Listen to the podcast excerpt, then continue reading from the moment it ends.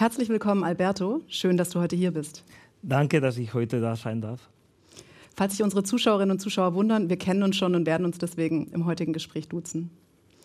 Alberto, in deinen verschiedenen Rollen profitierst du von sehr tiefen Einblicken in den Zustand nachhaltiger Lieferketten. National wie international. Und auch in verschiedenen Branchen hast du Einblicke. Kannst du uns daran teilhaben lassen, was die relevanten Themen sind, die Unternehmen derzeit mit dem Blick auf Nachhaltigkeit in ihren Lieferketten bewegt? Ja, also ähm, Liefer Lieferketten-Transparenzgewinnung ist heute, glaube ich, die Beschäftigung Nummer eins äh, fast alle unserer Kunden. Äh, es geht darum zu wissen, wo wird etwas produziert und von wem. Nicht nur aus Compliance-Gründen, auch zum Teil aus äh, geopolitischen Gründen. Jetzt müssen wir wegen Sanktionen weg von Russland. Auf der anderen Seite müssen wir die Abhängigkeit von China reduzieren. Also das ist die, äh, die erste Beschäftigung. Die zweite Beschäftigung ist natürlich Compliance mit die zunehmende äh, Anzahl von äh, Nachhaltigkeitsregulierungen. Wir haben das Thema, das Thema Lieferketten zur Verpflichtungsgesetz angesprochen, EUDA, also Entwaldungsverordnung. Das Thema CIBAM, das viele Kunden auch beschäftigt, plus natürlich die ganze äh, Nachhaltigkeitsberichterstattung, CSRD, EU-Taxonomie und so weiter. Und letztlich auch äh, die Automatisierung durch KI zum Teil oder Workflows, weil durchschnittlich haben unsere Kunden um die 7000 direkte Lieferanten und das ist durchschnittlich. Ja. Ähm, das kannst du nicht per Hand machen, das musst du automatisieren und das ist die dritte hm. Priorität. Ja, gerade das von dir angesprochene Lieferketten-Sorgfaltspflichtengesetz hat natürlich die letzten Monate viele Unternehmen bewegt und auch eine sehr hohe mediale Berichterstattung erlebt.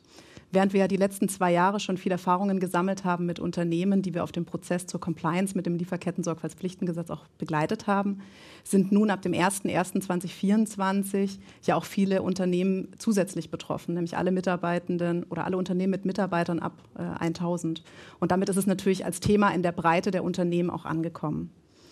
Die mediale Berichterstattung war dabei aber nicht immer positiv. Vielfach wurde in der Presse von Bürokratie und zu viel Aufwand gesprochen. Wie blickst du persönlich auf diese Stimmen? Ja, klar, ist viel Bürokratie. Äh, aber Unternehmen müssen verstehen, dass sie nicht an Transparenz in ihre Lieferketten vorbeikommen. Äh, die Umsetzung von, von äh, mehr Sorgfalt in ihre Lieferketten wird immer wichtiger. und da ist eigentlich egal, ob das LKSG-Jahresbericht integriert wird mit dem CSRD-Jahresbericht oder ob wir über LKSG, EUDA, CIBAM oder CSRD sprechen. Transparenz in der Lieferkette ist ein Muss und wird ein Muss äh, äh bleiben und werden.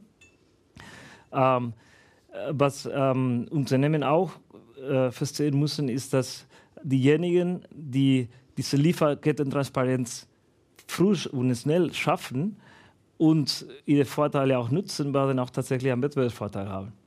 Und äh, letztendlich, das kann man auch mit Technologie im großen Grad automatisieren. Ich glaube letztendlich, äh, in, ähm, trotz der Missstimmung, was jetzt herrscht zum Thema LKSG, werden deutsche Firmen irgendwann mal einen Vorteil haben gegenüber anderen EU-Firmen, weil wir uns mit dem Thema Lieferkettentransparenz etwas früher beschäftigen durften. Ja. Ja, du hast gerade eine ganz wichtige zusätzliche EU-Regulatorik angesprochen, nämlich die EU-Verordnung zur Vermeidung von Entwaldung. Die ist aber meiner Kenntnis nach immer deutlich weniger bekannt bei Unternehmen, mit denen ich im Austausch stehe. Während sich ja das Lieferkettengesetz primär den Menschenrechten widmet, geht es bei der Entwaldungsrichtlinie sehr stark um die Umwelt. Mhm. Wer dabei jedoch rein an den Rohstoff Holz denkt, der ist typischerweise auf dem Holzweg, äh, wenn du mir das Wortspiel an der Stelle ähm, erlaubst. Denn in Europa sind wir einer der größten ähm, Importeure von Rohstoffen, die mit der Abholzung von Wäldern im Zusammenhang stehen. Beispielsweise betrifft das nicht nur Holz, sondern wenn wir schauen, wir in Europa konsumieren 50 Prozent des weltweit gehandelten Kaffees oder auch 60 Prozent des gehandelten Kakaos. Das heißt, es wird klar, beispielsweise auch Nahrungsmittelunternehmen sind hiervon sehr stark betroffen und müssen darauf einzahlen, die ähm, durch die Europäer gekauften Produkte äh, so zu gestalten, dass wir eben nicht die Wälder und Waldgebiete dieser Welt weiter verringern. In meinen Gesprächen mit den Unternehmen wird deswegen trotzdem häufig der Punkt nicht ganz klar, ja, wer ist denn überhaupt von der Entwaldungsrichtlinie betroffen und um welche Produkte und Unternehmen geht es? Kannst du uns hier nochmal einen Einblick geben, was die Richtlinie entsprechend umfasst? Ja, also Rohstoffe sind sieben, Kakao, Kaffee, Palmöl, Soja, Rind, Kautschuk und klar Holz und plus viele Derivate davon, also Papier von Holz, äh, Leder von Rind und so weiter. Dadurch sind äh, Unmengen an Unternehmen davon betroffen. In der Lebensmittelindustrie, äh, in der Möbelherstellungsindustrie, Kosmetik, äh, Handel, aber auch Automotivbau und so weiter. Also wir denken, dass es um über 32.000 Firmen weltweit von der EUDR betroffen sein werden. Noch dazu, die äh, EUDR ist wirklich komplex in der Umsetzung, weil da geht es um äh, Transparenz auf Produktebene und auf Geschäftspartnerebene, beides. Also auf Produktebene muss, muss ich wissen, die Geolokation von, von den Feldern, von den Polygonen, wo diese Commodity herkommt. Und auf Geschäftspartnerebene muss ich auch ganz viele Informationen haben, damit ich, damit ich die Risikoanalyse machen kann und die Sorgfaltserklärung auch abgeben kann. Also beides. Ganz ehrlich, unserer Meinung nach äh, Unternehmen, die in Q1 nächstes Jahres oder spätestens Q2 nächstes Jahres nicht anfangen, sich mit der EU, EU wirklich zu beschäftigen, haben keine Chance, äh, Ende 2024 äh, damit fertig, äh, ready zu sein. Hm.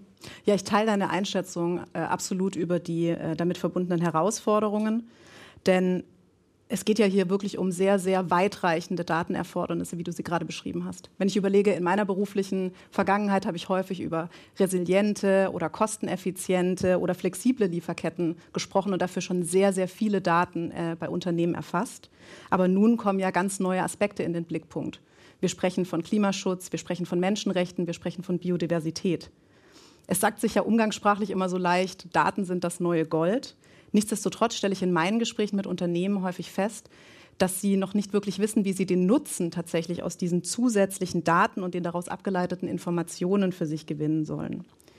Leicht vermittelbar ist üblicherweise alles, was rund um Risikominimierung geht. Beispielhaft, wenn es darum geht, ähm, Sanktionen abzuwenden oder beispielsweise Strafzahlungen zu vermeiden oder auch den Ausschluss von öffentlichen Vergaben nicht in Kauf nehmen zu müssen, bis hin zu teuren Kommunikationskampagnen oder Prozesskosten, die gestaltet werden müssen, wenn öffentliche Anschuldigungen eintreten sollten. Lass uns jetzt aber über das Thema auch der Chancen und der Mehrwerte sprechen. Worin entsteht aus deiner Sicht der zusätzliche Wertbeitrag aus diesen neuen Daten über die reine Compliance hinaus? Äh, okay, also Nutzen sind viele. Ich würde es mit drei zusammenfassen. Äh, Risikominimierung, das ist offensichtlich, hast du auch gesagt, aber nicht aus Compliance-Gründen, sondern aus Business-Gründen.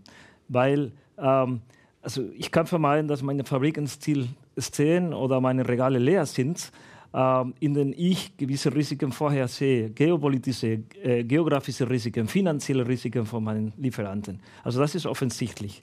Ähm, was vielleicht interessanter ist, ist das Thema, und das ist der zweite äh, Nutzen, das wir äh, äh, von der Transparenz gewinnen, ist das Thema Effizienz. Ich kann meine Supply Chain optimieren und mein Working Capital reduzieren. Ähm, ich kann einfacher und schneller diversifizieren, äh, Bezugsquellen diversifizieren. Und ich kann letztendlich auch besser verhandeln. Stichwort äh, äh, Einflussvermögen ja, zum Beispiel. Mhm. Ja, vielen Dank, dass du auch die Mehrwerte für Unternehmen nochmal ähm, so stark in den Vordergrund gestellt hast. Wenn wir jetzt mal auf Unternehmen schauen, gerade hier in Deutschland, die international agieren, stehen diese häufig vor zunehmenden Herausforderungen, gerade mit weit verzweigten internationalen Lieferketten. Andererseits haben wir aber auch viele Unternehmen, mit denen ich auch gerade im Dialog bin, deren Headquarter liegt vielleicht nicht in Deutschland oder innerhalb der Europäischen Union, sondern das liegt im Ausland, zum Beispiel in den USA. Und dabei stelle ich dann häufig fest, dass es zunächst mal eine sehr große erklärende Vorleistung bedarf, um diese Unternehmen ähm, überhaupt handlungsfähig zu bekommen. Bedeutet auch wiederum zeitliche Verzögerungen in einer sehr angespannten Zeit.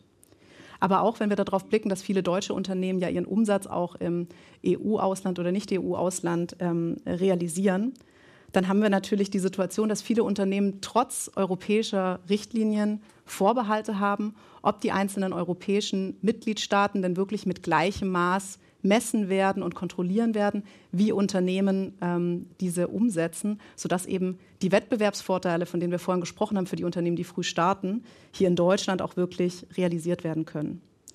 Wie blicken denn die Unternehmen, mit denen du im Dialog stehst, auf diese neuen Nachhaltigkeitsgesetze, die Sie dann auch in naher Zukunft betreffen werden? Ja, also das kann man nicht pauschal sagen für alle Gesetze. Ja, das ist unterschiedlich. Also CBAM, ja, das ist äh, die Verordnung für die. Äh, es geht um Einführung von äh, Versteuerung für CO2-intensive Produkte, Stahl, Aluminium, äh, Fertilizers und so weiter.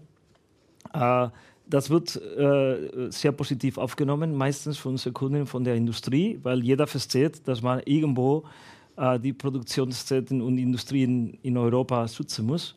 Und das ist eine Methode davor.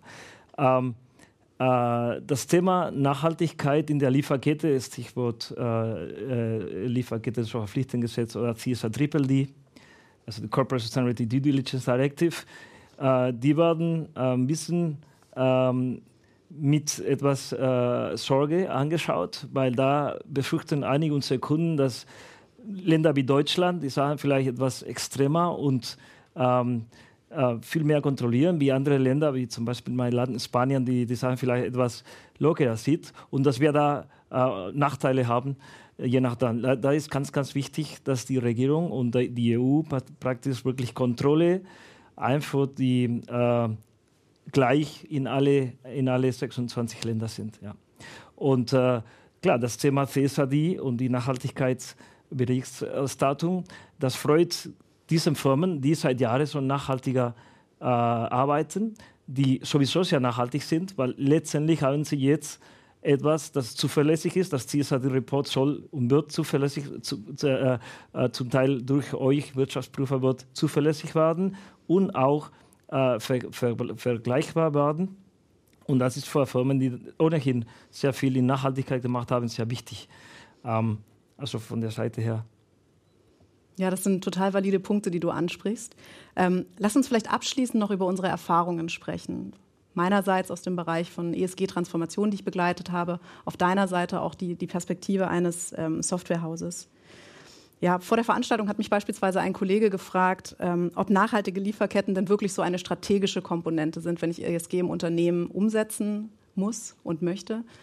Ich kann diese Frage für mich absolut nur mit Ja beantworten. Denn wenn ich darüber nachdenke, meine Kunden primär aus der Fertigungsindustrie haben typischerweise eine Wertschöpfung von mehr als 50 Prozent, die außerhalb des eigenen Geschäftsbereichs erbracht wird, nämlich von Lieferanten und Vorlieferanten. Und deswegen ist es aus meiner Sicht auch genau richtig, dass Unternehmen jetzt Verantwortung übernehmen. Ähm, ich stelle dabei jedoch immer wieder fest, als Lessons Learned, den ich auch Unternehmen äh, gerne mitgeben möchte, dass viel zu wenig beispielsweise Brancheninitiativen oder Multi-Stakeholder-Initiativen genutzt werden. Und hier möchte ich insbesondere eben auch kleinere Unternehmen ermutigen, sich damit als Hebel frühzeitig zu beschäftigen. Unsere Zuschauerinnen und Zuschauer interessiert aber bestimmt auch noch abschließend deine Lessons Learned und vielleicht auch Erfolgsfaktoren, die du siehst. Lass uns doch daran teilhaben. Was sind deine vielleicht Top 3 Lessons learned, die du unseren Zuschauerinnen und Zuschauern noch abschließend mitgeben kannst? Also Nummer eins, äh, bitte sehen Sie Nachhaltigkeit als Chance. Es gibt Umsatzpotenziale, wie vorher ähm, äh, genannt, äh, genannt worden ist. Es gibt aber auch ganz neue Geschäftsmodelle, die möglich sind durch Circularity. Ähm, also Nachhaltigkeit ist wirklich eine Chance. Äh, zweitens untersetzen Sie bitte nicht das Change Management sowohl in der Lieferkette mit Lieferanten als auch mit eigenen Mitarbeitenden. Und drittens, äh, warten Sie nicht ab, fangen Sie jetzt an. Vielen Dank, Alberto, für das Gespräch und für deine Insights. Danke, Julia.